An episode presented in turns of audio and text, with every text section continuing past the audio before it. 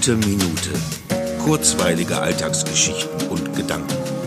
Mein Name ist Matthias Hecht und jetzt geht's auch schon los. Was passiert eigentlich genau, wenn man 99 Prozent der Zeit in seiner Wohnung und damit beschäftigt ist, sich zu fragen, was man eigentlich tun soll? Nichts, viel, ab und zu etwas, meistens gar nichts. Ich würde es noch nicht mal als Langeweile bezeichnen, sondern eher, ja, es ist, äh, es ist, es ist eine gehirnaktive Zeit, in der ich über Möglichkeiten der Beschäftigung nachdenke und mich um meine Handlungsalternativen scanne. Und dabei lande ich oft in Erinnerungen oder bei Erlebnissen, die sonst vom Alltagsgedöns überlagert sind.